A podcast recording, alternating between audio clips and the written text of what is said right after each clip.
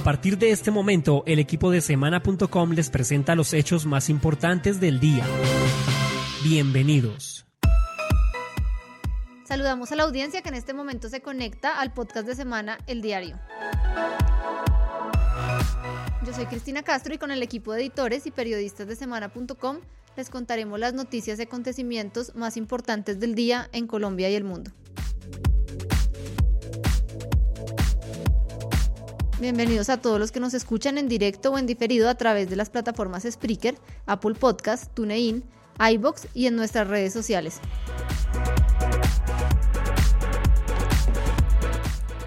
Hoy es martes 20 de marzo y con la producción de David Gallego, bienvenidos a nuestro programa El Diario.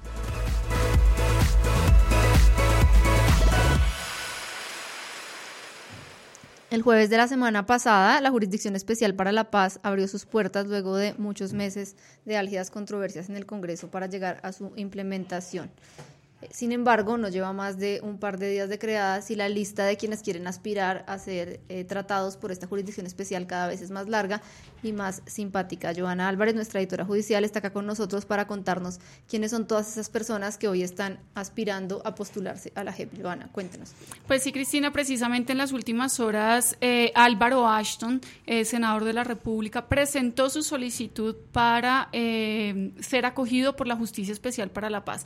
Él, recordemos, en el mes de diciembre fue cobijado por una medida de aseguramiento en el marco de una investigación que adelanta la Corte Suprema de Justicia por supuestos nexos con el bloque norte de las autodefensas. Sin embargo, el listado, Cristina, ya llega a 27 personas. Nosotros hemos conocido eh, quiénes son estas personas que se están acogiendo a la Jurisdicción Especial para la Paz, que ya firmaron acta de compromiso y que ya obtuvieron una respuesta positiva de la Secretaría de la, Secretaría de la JEP. Sin embargo, hay que tener en cuenta que todas estas personas están eh, sometidas en este momento a la justicia ordinaria, luego deben esperar la aprobación o, pues algunos ya los, ya los cobijaron los jueces de la República, eh, ordinarios de la justicia ordinaria, frente a si pueden recuperar o no la libertad, que es como el beneficio inmediato que tendrían de presentarse a la JEP.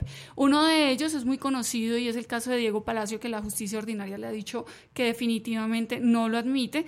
Eh, sin embargo, pues digamos que aparece en este listado porque pues precisamente eh, ya inició su trámite eh, y le solicitó a la Secretaría de la JEP y firmó el acta de compromiso ante, ante esta instancia.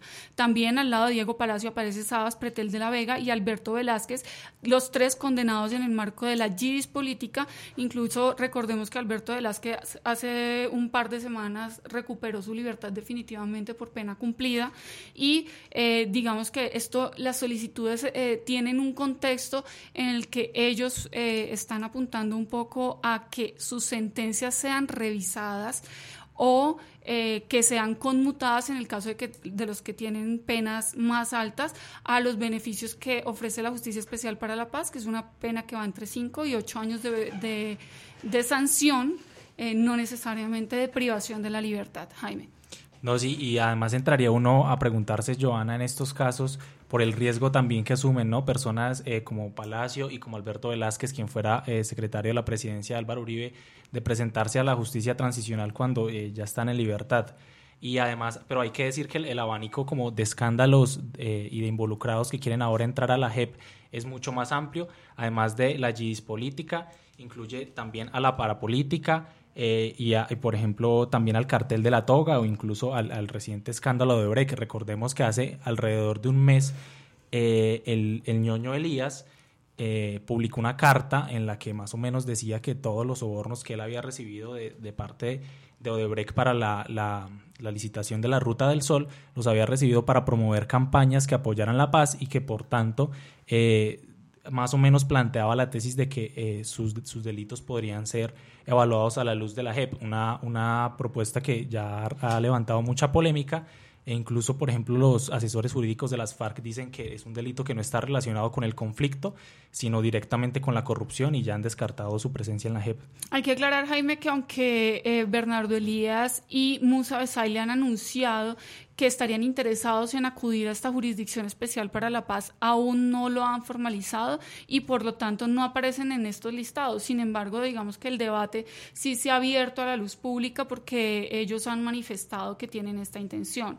Por el lado de los parapolíticos, Jaime, los personajes que se encuentran en este, en este momento aspirando a ser cobijados por la JEP son Ramiro Suárez Corso, Juan José Chaus Mosquera, Salvador Arana, Edilberto, Edilberto Castro Rincón, quien es exgobernador del Meta, Julio Acosta Bernal, también exgobernador de Arauca, y Magali Janet Moreno, quien fue funcionaria del CTI de la Fiscalía para la época de Luis Camilo Osorio. Por el lado de los parapolíticos, Joana, uno, uno vería que eh, pueden obtener beneficios eh, mucho más concretos. Por ejemplo, recordemos que Ramiro Suárez, quien fue alcalde de la ciudad de Cúcuta, condenado por homicidio en el marco de la parapolítica, tiene una condena de 27 años que apenas está empezando a purgar. Entonces, digamos que sí sería un buen negocio para él eh, entrar a la, a JEP. O incluso la de Salvador Arana, que pues precisamente es un exgobernador muy cuestionado que en su momento la Corte Suprema de Justicia sentenció a la pena máxima y que realmente donde llegara a ser cobijado por los beneficios de la JEP obtendría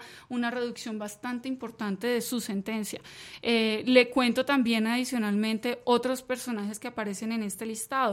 Por el lado de los que están mencionados en el cartel de la toga está Franklin Hernán Chaparro, exalcalde de Villavicencio. Recordemos que este es un personaje que fue sentenciado a 38 años de cárcel por el asesinato de su antecesor Omar López Roballo. Él ha pedido pues en todas las instancias que se revise su sentencia y él es uno de los mencionados por eh, Gustavo Moreno ante la fiscalía como uno de los beneficiados pues eh, del accionar de este cartel de la toga. Sin embargo hasta ahorita no se conocen los detalles de qué contexto da a estas nuevas declaraciones en contra de Chaparro. Y eh, sin embargo sí sabemos que están siendo objeto de investigación de la fiscalía. De hecho se encuentra en el listado de 26 personas mencionadas por Gustavo Moreno y para redondear esta lista, Joana, eh, por el lado del escándalo de las chuzadas del extinto DAS, están Carlos Alfonso Corredor Martínez y Emiro Rojas Granados, quien fue ex subdirector de esa entidad eh, que ya se diluyó. Jaime, yo creo que también es importante que le recordemos a nuestros oyentes que desde que se promulgó pues toda la, normatividad que echó a andar la JEP, la Corte Constitucional ha dado una serie de precisiones. Una de ellas es que eh, ya los terceros no pueden aplicar a los beneficios de esta jurisdicción. Ese fue pues uno de los puntos más álgidos de todas las discusiones que se dieron alrededor de la Jurisdicción Especial para la Paz. Y en este momento eh, solamente los agentes del Estado y las, las partes eh, del conflicto armado pueden acudir a esta jurisdicción. Entonces todo este listado que usted nos estaba comentando serían personas que pueden acudir a, esta a este tribunal por cuenta de que fueron funcionarios del Estado que participaron en la realización de actividades que tenían que ver con los crímenes del conflicto armado. Ahí, como pues usted bien dice, se abre una polémica muy grande de qué cobija y qué no cobija el conflicto armado.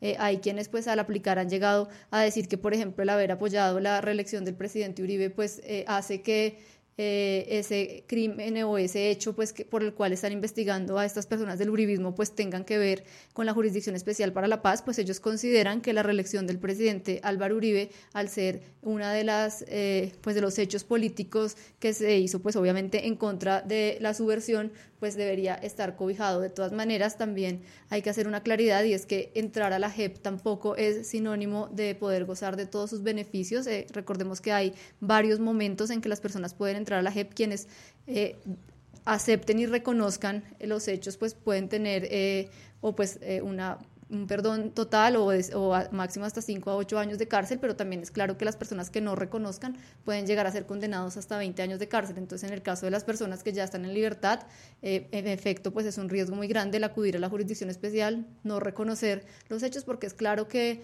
pues las personas eh, no van a ir eh, con el ánimo de decir que son culpables. Muchos de ellos lo que buscan en la JEP, como el exministro Diego Palacios, es una segunda oportunidad porque creen que la Corte Suprema de Justicia estuvo muy politizada y creen que pues todas las condenas que se dieron al alrededor del uribismo no son neutras y están buscando un poco resarcir su nombre allí, pero pues sí hay un gran riesgo porque al no reconocer eh, los delitos por los cuales pues han sido procesados, se puede volver a empezar de cero y su sentencia nueva podría llegar hasta 20 años de cárcel.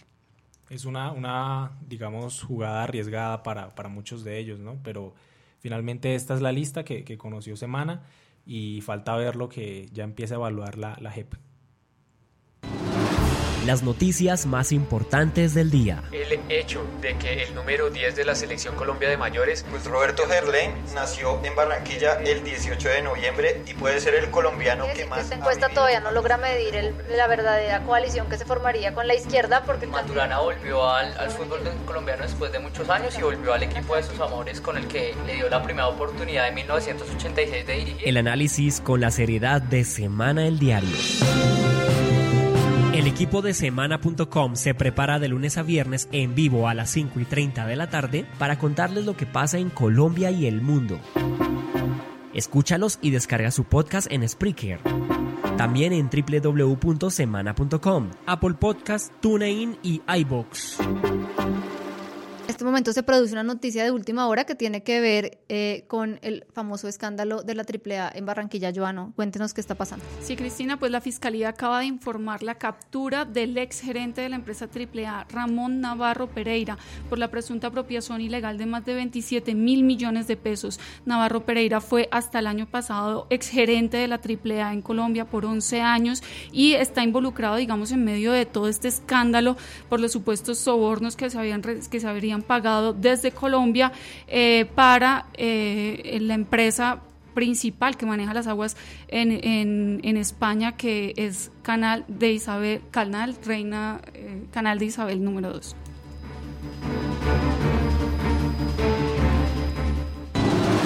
Las noticias más importantes del día. El hecho de que el número 10 de la Selección Colombia de Mayores, pues Roberto Gerlain nació en Barranquilla el 18 de noviembre y puede ser el colombiano que más... Esta encuesta todavía no logra medir la verdadera coalición que se formaría con la izquierda porque... Maturana volvió al, al fútbol colombiano después de muchos años y volvió al equipo de sus amores con el que le dio la primera oportunidad en 1986 de dirigir. El análisis con la seriedad de Semana el Diario. El equipo de semana.com se prepara de lunes a viernes en vivo a las 5 y 30 de la tarde para contarles lo que pasa en Colombia y el mundo. Escúchalos y descarga su podcast en Spreaker.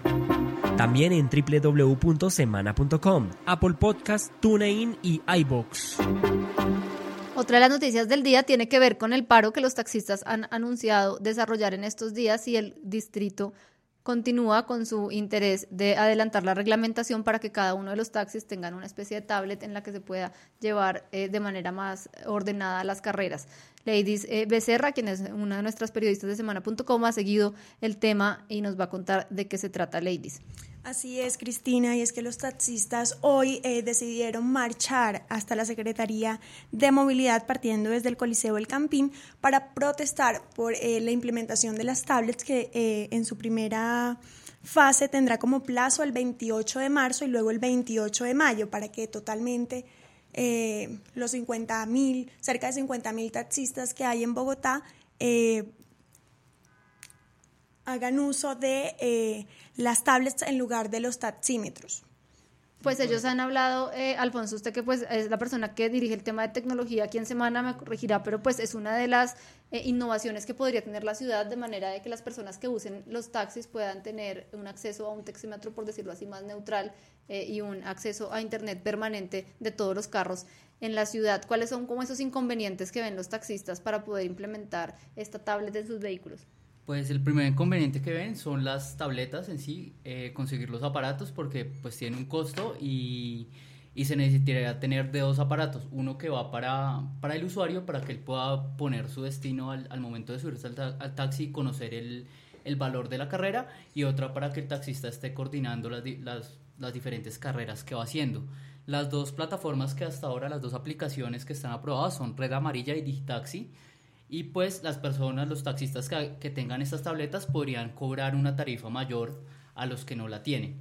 ¿Qué beneficios tiene para el usuario? Que al momento de, que se monte el taxi y ponga su destino ya va a conocer el valor sin, sin importar que haya trancón, sin importar que llueva, sin importar que haya accidentes, esa tarifa no puede cambiar. Entonces así se termina un poco de los un poco de los malos usos que hacían algunos taxistas como, como el muñeco con el que manejaban para, para subir muchas unidades en el taxímetro y es más transparente pues con los usuarios esta, estas aplicaciones. Sin embargo, eh, el gremio de taxistas dice que eh, adquirir estas tablets implica inseguridad para ellos, pues no solamente es una, sino como dice Alfonso, son dos aparatos electrónicos de alto valor que los ladrones pues estarán eh, pendientes para hurtarles. Además también dicen que no solo es adquirir una sola vez la tablet, sino que además tienen que mantener un plan de datos, que también pues dicen eh, será costoso pues por los mismos requerimientos que tienen estas aplicaciones para mantenerse en línea. Escucha Semana el Diario en www.semana.com. www.semana.com. Y escríbanos al correo electrónico podcast.semana.com.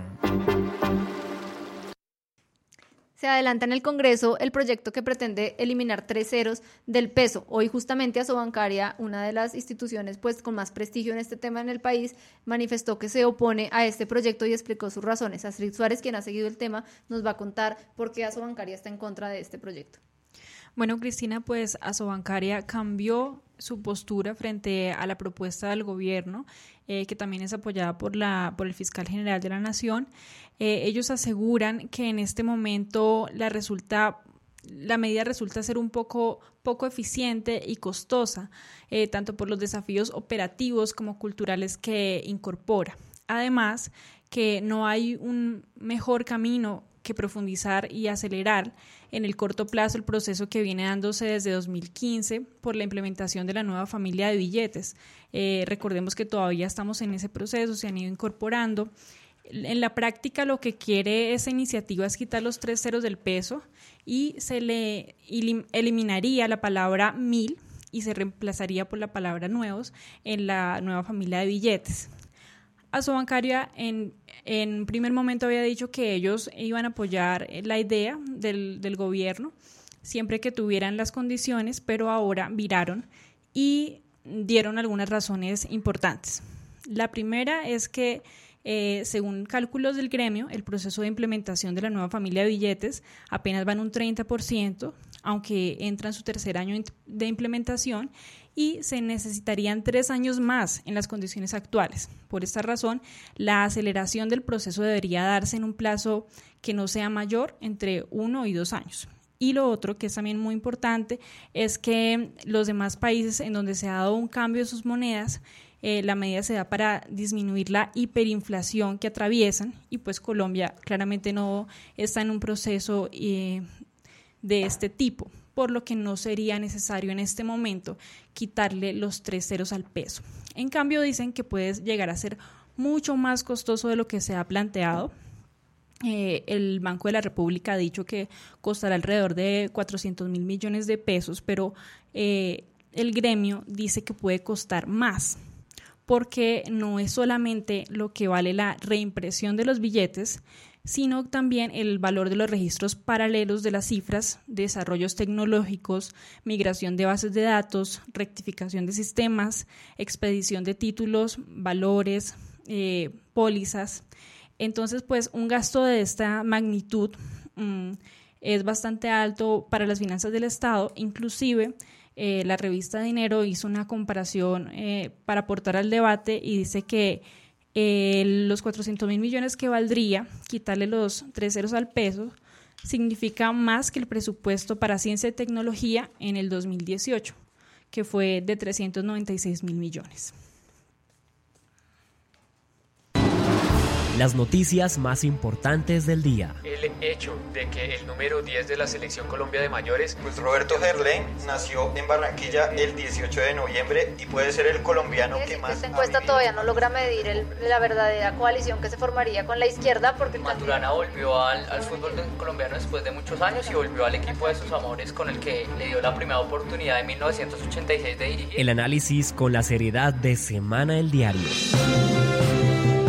Equipo de semana.com se prepara de lunes a viernes en vivo a las 5 y 30 de la tarde para contarles lo que pasa en Colombia y el mundo. Escúchalos y descarga su podcast en Spreaker. También en www.semana.com, Apple Podcast, TuneIn y iBox. Este martes se conoció también la nueva camiseta de visitante de la selección Colombia. Alfonso, cuéntenos cómo va a ser esta prenda que todos los colombianos van a querer tener en el Mundial de Fútbol. Bueno, sí, Cristina, se prende la fiebre mundialista con con la aparición de la camiseta, con el lanzamiento del álbum, con los partidos ahora amistosos de la selección Colombia. Y sí, a días dio a conocer la nueva camiseta de la selección, que es azul, eh, con detalles naranjas y evoca, pues le hace un homenaje, yo creo, a los, a los campesinos, eh, con una franja que tiene, que, que hace, asemeja a un poncho que usan los campesinos, sobre todo en Antioquia en el eje cafetero.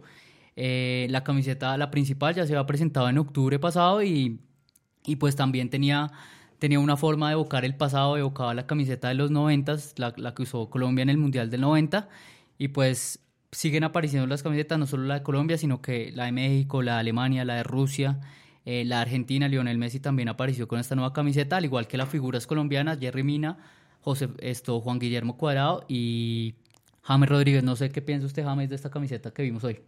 Pues a, mí me pareció personalmente la mejor, la de visitante me parece eh, la mejor camiseta como de todo el kit que han presentado. Ahora, no sé si la podremos ver finalmente en el Mundial porque tendríamos que pasar de segunda ronda, ¿no? Porque si miramos los rival, rivales de la primera ronda, Japón, Senegal y Polonia, todos tienen eh, indumentarias de otros colores que eh, contra los que seguramente Colombia jugará con la habitual amarilla, ¿no?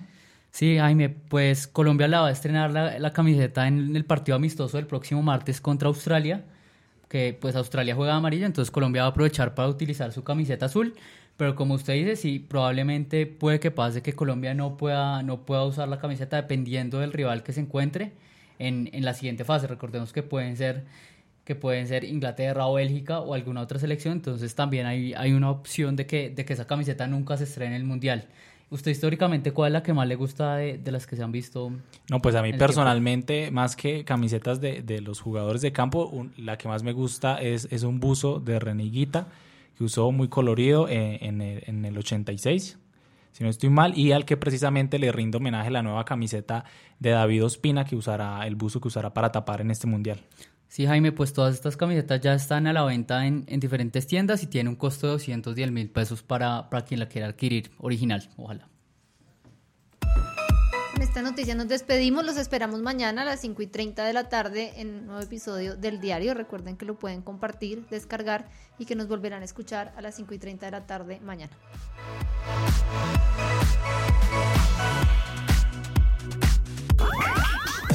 Escucha este podcast en vivo o descárguelo a través de las plataformas Spreaker, Apple Podcast, TuneIn y iBox.